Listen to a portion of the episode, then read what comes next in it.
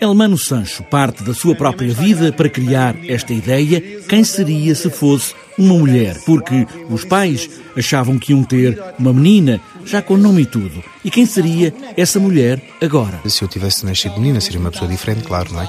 E dar vida, teatralmente uh, falando, a essa menina e essa mulher que não cresceu. Achei que a nível dramatúrgico e a nível também cênico poderia ser um ótimo ponto de partida. Partindo desta ideia, Damas da Noite remete para as drag queen que de noite se vestem de mulher.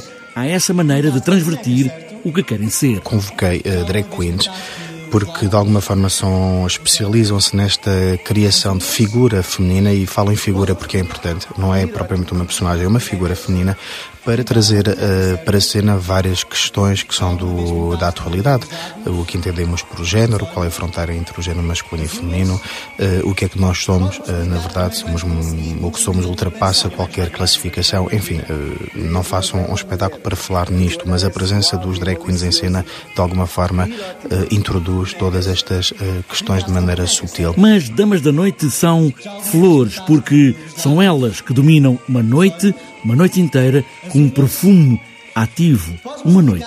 As Damas da Noite, na verdade, é uma metáfora de um. É uma flor. É uma flor que abre à noite, deita um cheiro muito forte e fecha ao amanhecer. E esta, esta, essa flor era uma metáfora para essas personagens que existem na noite, esses drag queens.